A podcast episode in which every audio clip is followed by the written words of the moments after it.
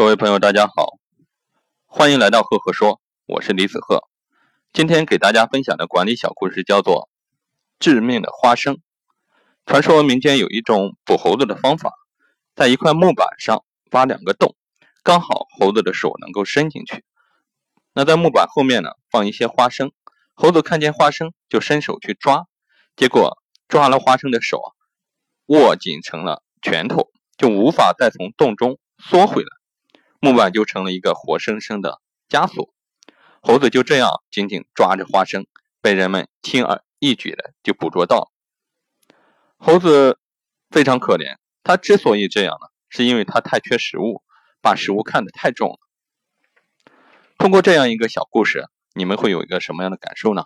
欢迎留言分享给我进行互动。那我在这里给大家分享一下我的管理心得，就是经验有的时候就是领导者手中的花生米，经验能帮助你成功，但是如果你死抓着经验不放，后果就会是致命的。所以不妨放下经验，听听别人怎么说。好了，故事就分享到这里。